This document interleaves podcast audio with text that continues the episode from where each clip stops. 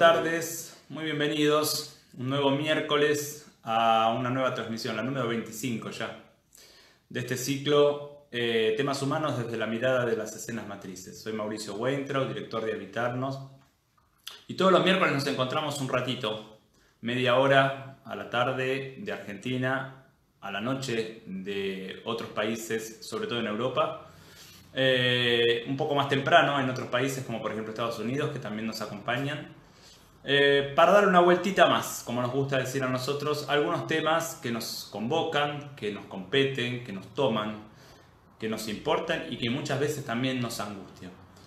Como les digo, es la transmisión número 25 eh, de este encuentro, de este intercambio que hacemos semana a semana, que además después se ve acrecentado durante la semana misma por personas que ven la transmisión hoy más tarde o mañana o pasado y que después nos acercan como siempre. Muchos de ustedes nos acercan preguntas, nos acercan comentarios, nos acercan ideas para que también nosotros podamos dar una vueltita más en esto que es el proceso de crecimiento. El proceso de crecimiento que por supuesto no termina nunca, ¿no? Nunca termina de crecer, uno diría por suerte, aunque es un poco angustiante también.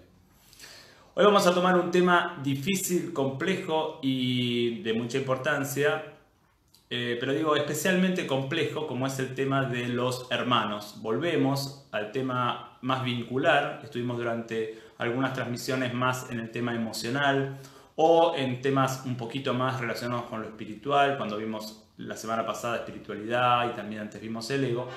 Hoy retomamos el tema de los vínculos, alguna vez hablamos de los padres, alguna vez hablamos de los hijos.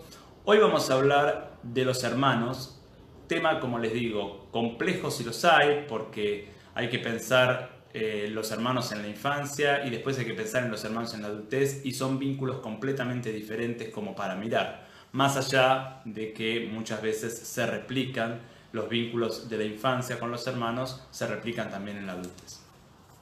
Sin embargo, como me gusta hacer siempre, voy a tomar algunas de las preguntas, de las muchas, por suerte, preguntas que nos acercaron en esta semana. Eh, y en realidad voy a tomar dos. Una pregunta es como una especie de continuidad de las preguntas que venimos trabajando, ¿no? referidas exclusivamente o específicamente, mejor dicho, a la escena matriz. ¿Qué es la escena matriz? ¿Cuáles son los personajes que están allí? ¿Cuáles son los que no están? ¿Cuáles son los que pueden o no estar? Y la otra pregunta ya nos va a introducir directamente en el tema de hoy. Pero voy a la primera pregunta, que es la pregunta de Andrea. Andrea me pregunta, siempre que uno se remonta a una escena matriz, ¿esta escena conlleva el vínculo con el padre y o con la madre? O también podemos hablar de escena matriz cuando hablamos, por ejemplo, de una escena en la escuela con pares. Y a mí me gusta mucho la pregunta porque venimos trabajando qué es la escena matriz, venimos trabajando los personajes que están ahí y también venimos trabajando cómo se sitúa el sujeto hoy ante esta escena matriz, qué, mm, relación establece con los padres, qué relación establece con el nene o con la nena que fue. Y me parece que la pregunta de Andrea nos permite dar una vuelta más, nos permite entender todavía un costado más que eh, quizás dijimos o no, pero que nunca está de más retomar. Y entonces vamos a decir que siempre que hablamos de escena matriz, hablamos de una escena en la infancia, que se da en la infancia de un sujeto. Cuando decimos infancia decimos entre la gestación y los 22, 23 años, más o menos. A todo este gran eh, periodo, a toda esta gran etapa la llamamos infancia, por supuesto, con diferentes etapas en el medio. Pero básicamente escenas matrices están en esta etapa. Y en estas escenas matrices siempre está el nene o la nena que fui y los dos padres, más allá de que, esté, que estén presentes o no, están los dos padres. Estos son los personajes que no pueden no estar en una escena matriz. Ustedes me dirán, bueno, pero cuando el sujeto relata una escena, por ejemplo, de la escuela en donde le hacen bullying, ¿no? los compañeritos le hacen bullying, o la maestra lo trata mal, o lo maltrata, Ahí no están los padres, ahí está el nene que el sujeto fue y los compañeritos o el nene y la maestra. Sí, es verdad, pero están los padres en tanto son los que van a accionar de una o de otra manera o no van a accionar ante esto que al nene le pasa en la escuela. Quiero decir, la situación de bullying, bueno, uno podría decir, o cualquier situación que les puede pasar en la escuela, uno podría decir, bueno, es una situación de la vida, vamos a ponerlo así. Podríamos, podríamos analizar más, pero vamos a ponerlo así. Es una situación posible de la vida. La vida trae consigo distintas situaciones. Ahora bien, ¿qué hacen los padres ante esta situación? ¿Qué hacen? Defienden al nene, eh, hacen los movimientos necesarios para que este nene no siga sufriendo bullying, no hacen los movimientos necesarios, están del lado de la maestra si es que la maestra los maltrata. O sea, la relación que los padres establecen con el nene en la situación en la escuela es la verdaderamente importante porque después esta reacción o no reacción de los padres es la que el sujeto va a incorporar una vez que, llegado a la adultez, si tiene estas escenas no sanadas, se encuentre con una situación similar. Ejemplo, eh, la maestra maltrata al nene y le grita y los padres no intervienen o los padres dicen todo lo que dice la maestra tiene razón. ¿Qué va a pasar con esta escena matriz cuando el sujeto es adulto? Bueno, por ejemplo, si esta escena no es trabajada, no es sanada, el sujeto va a su trabajo, el jefe le grita y entonces hay una parte del sujeto que se siente mal, pero hay otra parte que dice, bueno, el jefe tiene razón y mi tarea es satisfacerlo. Es decir, hay una parte del sujeto, que en general le identificamos como la mente, que va a accionar o va a reaccionar o va a decir algo muy similar a lo que los padres dijeron en las escenas infantiles. Más allá de que la escena es en la escuela y con la maestra, la reacción o no reacción de los padres tiene importancia decisiva en si esta escena se cronifica, si esta escena termina, si esta escena cambia, etcétera, etcétera, etcétera. Y es esto lo que el nene después incorpora y traslada, ya siendo un sujeto adulto, a su vida cotidiana. Entonces, me importa mucho la pregunta de Andrea porque nos permite aclarar esto. En toda escena matriz, siempre que hablamos de escenas matrices, hablamos de la relación fundamental del nene o de la nena que fui con los padres. Y todos los otros actores que puedan o no aparecer son actores que tienen su importancia, pero siempre secundaria a la importancia de los padres. Por eso decimos en escenas matrices que la no presencia de uno o de ambos padres, la no presencia, la ausencia de uno o de ambos padres, es una manera de estar. Digo, el padre ausente, la madre ausente, se vincula con su hijo a partir de esta ausencia. No es que no se vincula, se vincula de esta manera. Esta fue la pregunta de Andrea y vamos entonces ahora a la otra pregunta que nos va a introducir directamente en el tema de hoy, que como les digo es el tema de los hermanos. La pregunta nos la acerca Rosa, que nos acompaña permanentemente, así como tantos de ustedes y nos dice, ¿qué pasa si hacemos de padres de nuestros hermanos porque así se nos ha encomendado? Y como digo, esta pregunta nos introduce directamente, nos abre la puerta al tema de hoy, que es el de los hermanos. Y vamos a empezar desplegando este tema diciendo que en realidad los hermanos, en realidad los hermanos son siempre pares. ¿Qué significa que son pares? Que están en un plano de igualdad. Puede ser uno mayor, el otro menor, pero más allá de esas diferencias menores, están en un plano de igualdad. ¿Son iguales? No, no son iguales, cada uno tiene sus características. Ahora, son pares. Y esto, esto de que los hermanos son pares, tiene consecuencias fundamentales cuando yo puedo atender a este hecho, al hecho de que son pares, y tiene consecuencias fundamentales cuando no puedo atender a esto y los empiezo a ver como diferentes o como no pares, digo, no parejos, más allá, como digo, de las diferencias que cada uno tenga. Lo saludable entonces es ver justamente a los hermanos como pares. ¿Qué pasa cuando esto no es así? ¿Qué es, qué sería, digamos, lo no saludable? Bueno, lo no saludable, yo diría, se da cuando los padres, porque no podemos hablar de hermanos en la infancia si no hablamos de padres, digo, los hermanos tienen la relación en su infancia que los padres permiten y tienen la relación en su, en su infancia que los padres propician.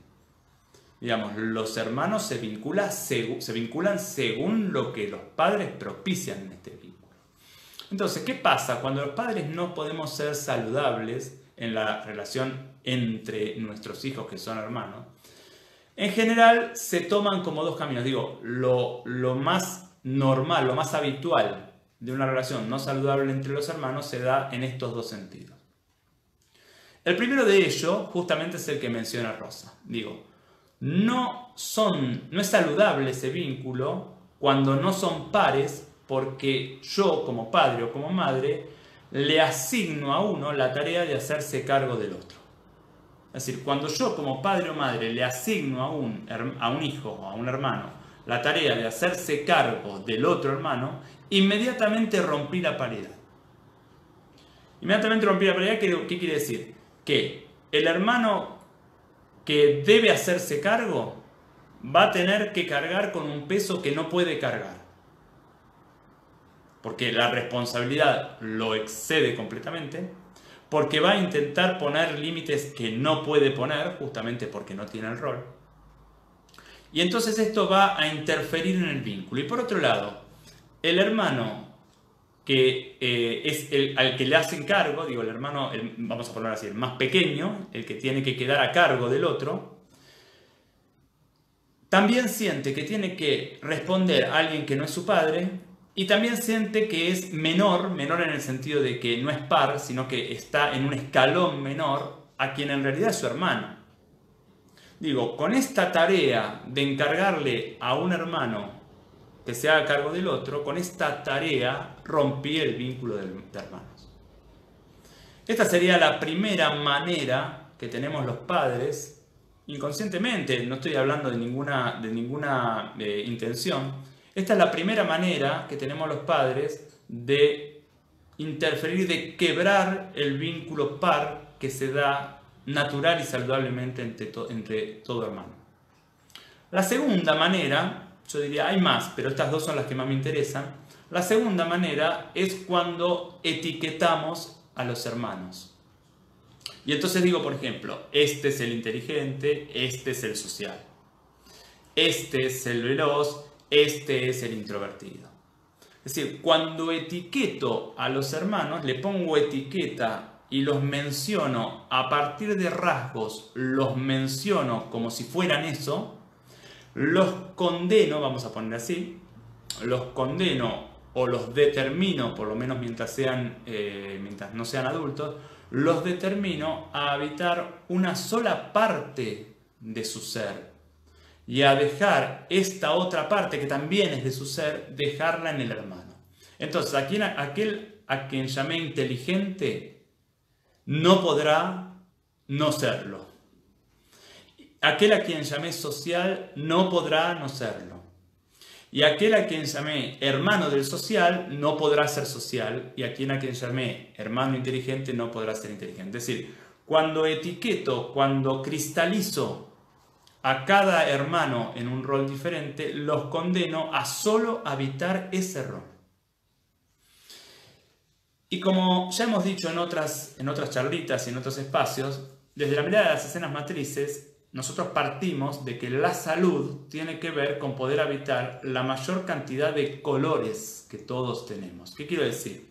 Todos somos inteligentes, todos no lo somos, todos somos sociables, todos no lo somos, todos somos introvertidos, todos somos extrovertidos, todos somos todo. Quizás alguno de esos rasgos se nos da más naturalmente, otros lo tendremos que aprender, pero digamos, todos estos rasgos están en mí, todos los colores están en mí y una parte de mi tarea de crecimiento justamente habilitar la mayor cantidad de colores posible, la mayor gama de colores posible.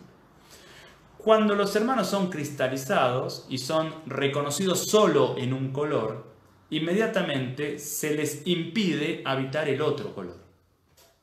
Con las consecuencias además que esto tiene en el vínculo, porque entonces el hermano inteligente envidia al que tiene, eh, por ejemplo, capacidad para vincularse socialmente, el que tiene capacidad para vincularse socialmente envidia o se enoja o está eh, desencontrado con la, característica inteligente. ¿Por qué? Porque el hermano le está mostrando aquello que él no tiene permitido y no lo tiene permitido por la tarea de los padres. Y acá acá aparece, digamos, eh, yo diría la tercera pata del vínculo entre los hermanos, que en realidad es la primera, que somos nosotros los padres. Y a mí me interesa mucho que se entienda lo que voy a decir, porque voy a hablar de la parte, yo diría, la parte menos saludable que todos tenemos y que también por supuesto tenemos los padres. Digo, los padres, como cualquier persona, tenemos partes saludables y partes no saludables. Cuando nosotros nos vinculamos con nuestros hijos desde nuestra parte menos saludable, el movimiento inconsciente que nosotros llevamos a cabo es que nuestros hijos no se vinculen con nadie más que no sea yo. Por supuesto no me doy cuenta, porque si me diera cuenta no lo haría. Pero cuando nos vinculamos desde ese lugar, y nos vinculamos desde ese lugar porque muchas veces estamos heridos nosotros mismos, no lo pudimos ver, no lo pudimos sanar, cuando nos vinculamos desde ese lugar, el movimiento, insisto, inconsciente, es que nuestros hijos no se vinculen con los demás, no se vinculen con el otro, se vinculen solo conmigo o con los que son iguales a mí. Y es desde este lugar desde donde interferimos en el vínculo entre, nuestros hijos, es decir, interferimos en el vínculo de hermanos. Porque cuando yo le propongo a un hermano que se haga cargo del otro, en el fondo estoy evitando hacerme cargo yo de lo que me corresponde como madre o como padre. Y cuando yo cristalizo, etiqueto a mi hijo uno en un rol y el otro en el otro rol, en el fondo estoy evitando hacerme cargo yo como padre y como madre de ayudar a mi hijo a desarrollarse en el rol que más le cuesta. Cuando yo digo, este es el inteligente y el otro es el social, me salvo de ir a ayudar a este a quien llamo inteligente a, desarrollarse en su rol social, que quizás le cuesta más que, más que la inteligencia. Es decir, en ambos casos insisto, desde mi parte más inconsciente, desde mi parte menos saludable, en ambos casos, interfiero y modifico el vínculo entre los hermanos para yo no tener que hacerme cargo de algo que en realidad es mi propia función. Por eso decimos que cuando los hermanos no pueden ser pares, es decir, cuando los hermanos no pueden ser en el fondo hermanos, porque los hermanos son hermanos cuando son padres, es porque nosotros los padres estamos dominando la situación. Nosotros los padres somos los que estamos metidos entre ellos.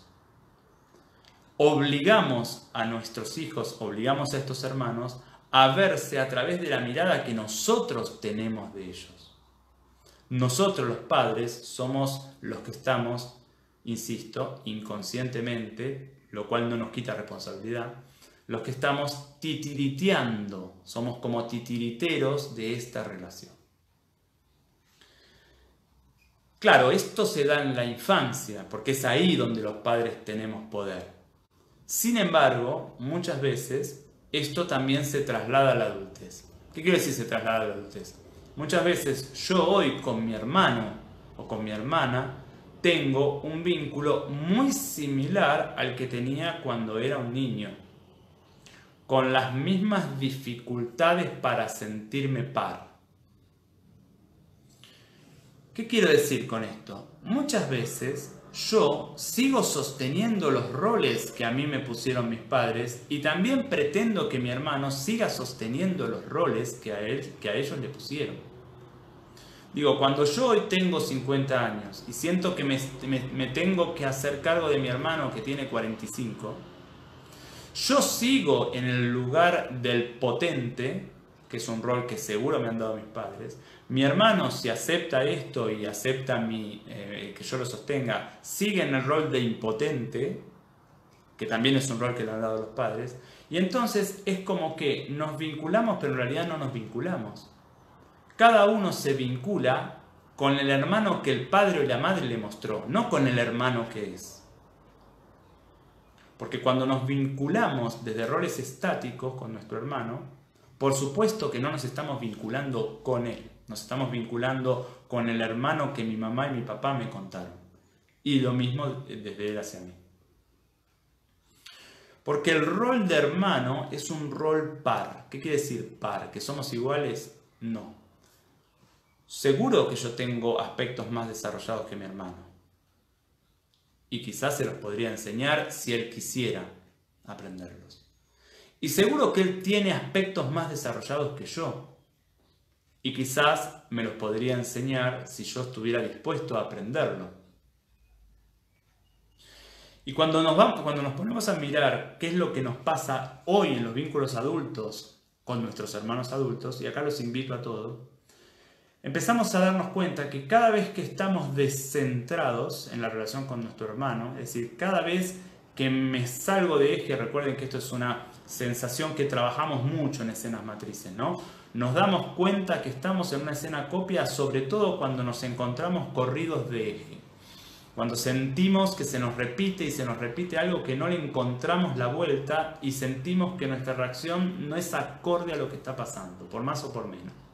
Digo, cada vez que me siento descentrado en la relación con mi hermano, en general, en general es por alguno de estos, eh, de estos motivos o porque pretendo ser mejor hijo que él, ya sea en la relación con mis padres adultos o ya sea sosteniendo valores que mis padres tenían y que yo quiero representar más que él.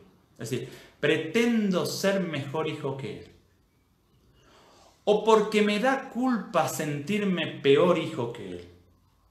Y entonces quizás me enojo con él, quizás discuto con él, quizás lo quiero convencer o porque sigo sometido, y probablemente somos los dos, porque sigo sometido a los roles que mis padres nos pusieron cuando éramos chicos.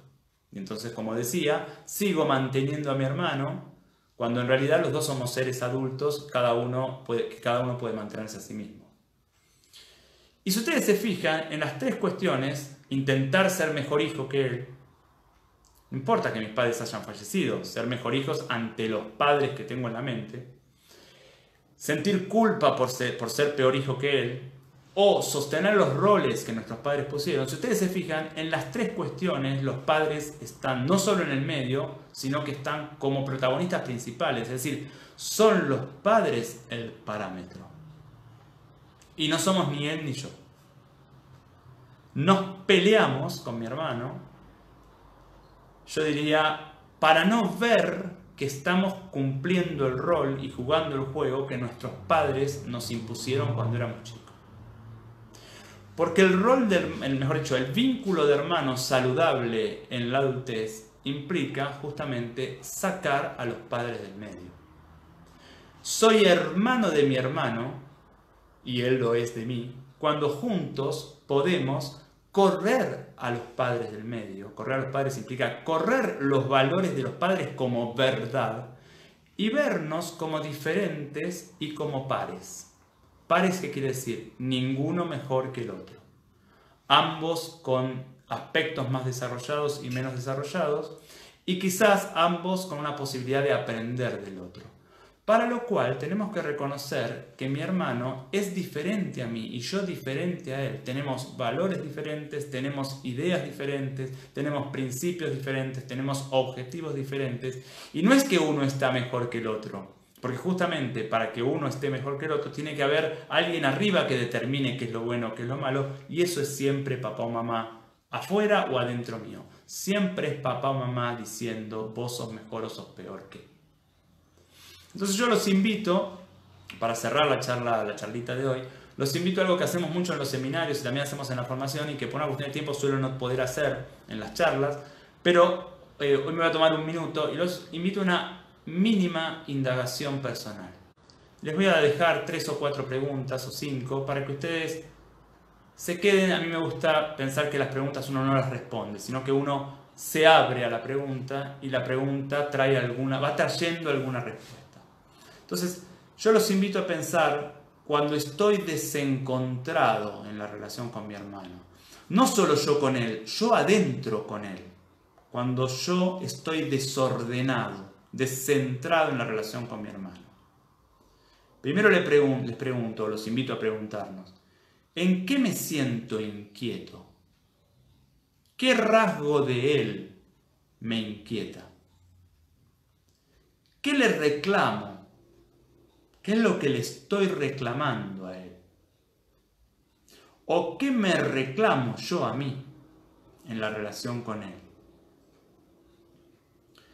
Y esto que le reclamo a él, esto que le reclamo a él, o que quizás me reclamo a mí, ¿dónde aprendí que era su rol? Digo, ¿dónde aprendí que era la tarea de mi hermano hacer o ser esto que yo le reclamo? ¿Quién me dijo que era su tarea hacer esto o ser de esta manera? Y por otro lado, ¿qué de lo que mi hermano me reclama tiene razón y yo no puedo reconocer? Quizás no todo, pero ¿qué hay de verdad en el reclamo de mi hermano hacia mí? ¿Qué puedo aprender yo de su mirada sobre mí? Y por otro lado, si el conflicto que tengo con mi hermano corresponde a nuestra etapa infantil, me acuerdo una escena infantil en donde él me trataba mal o me pegaba, etcétera, etcétera. Si corresponde a una etapa infantil, ¿puedo ver que los responsables en realidad eran los padres? porque éramos los dos chicos. Y si corresponde a la etapa adulta el conflicto, ¿puedo ver mi parte de responsabilidad o solo pienso que la responsabilidad es de él? Y finalmente, ¿puedo reconocer qué podría yo enseñarle a mi hermano si él estuviera dispuesto a escuchar y a tomar de mí?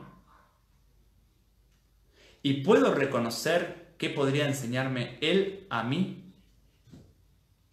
E intentar abrirme a esta enseñanza. El vínculo con los hermanos es un vínculo complejísimo y es todo un trabajo sacar a los padres del medio para poder vincularme con mi hermano y no con el otro hijo de mi mamá y mi papá. Es un vínculo complejísimo y riquísimo porque en realidad mi hermano es el único ser que sabe lo que es tener a estos padres que hemos tenido. Así que cuando puedo encontrarme con mi hermano, me encuentro con el único ser en el mundo, bueno, si tengo más hermanos habrá más, pero digo, el único ser en el mundo que sabe lo que es ser hijo de estos padres. Así que el encuentro tiene una profundidad y una intimidad que es muy difícil encontrar en otros vínculos. Y por otro lado, y para terminar, el vínculo con mi hermano muchas veces funciona como matriz de mis vínculos pares. Muchas veces lo no resuelto en el vínculo con mi hermano se me vuelve a armar en los vínculos con otros pares.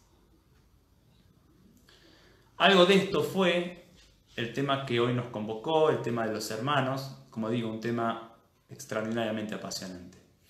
Por supuesto quedará abierto, seguramente lo retomaremos para darle, como siempre decimos, una vueltita más en este espacio de temas humanos, desde la mirada de escenas matrices. Yo les agradezco muchísimo, como siempre. Como siempre los invito una vez más a acercarnos dudas, consultas, preguntas, sugerencias de temas que también nos acercan mucho eh, al mail que tienen en pantalla, info habitarnos.com.ar. Eh, a ver nuestros videos en YouTube, están todas estas charlas y hay otros videos también en nuestro canal de YouTube, Habitar Separado Nos, Habitar Nos. A inscribirse si quieren en nuestro último seminario del año que será a mediados de noviembre. Todavía está la inscripción abierta y quienes además quisieran quieren ver los seminarios anteriores porque no pudieron estar, porque se los perdieron, también pueden escribirnos para entonces averiguar qué es lo que tienen que hacer para que, se, para que les podamos eh, enviar la grabación. Como digo, les agradezco muchísimo, especialmente el encuentro de hoy, número 25 ya, y los invito, si ustedes quieren y pueden, a acompañarme la semana que viene, el miércoles a la misma hora. Muchísimas gracias.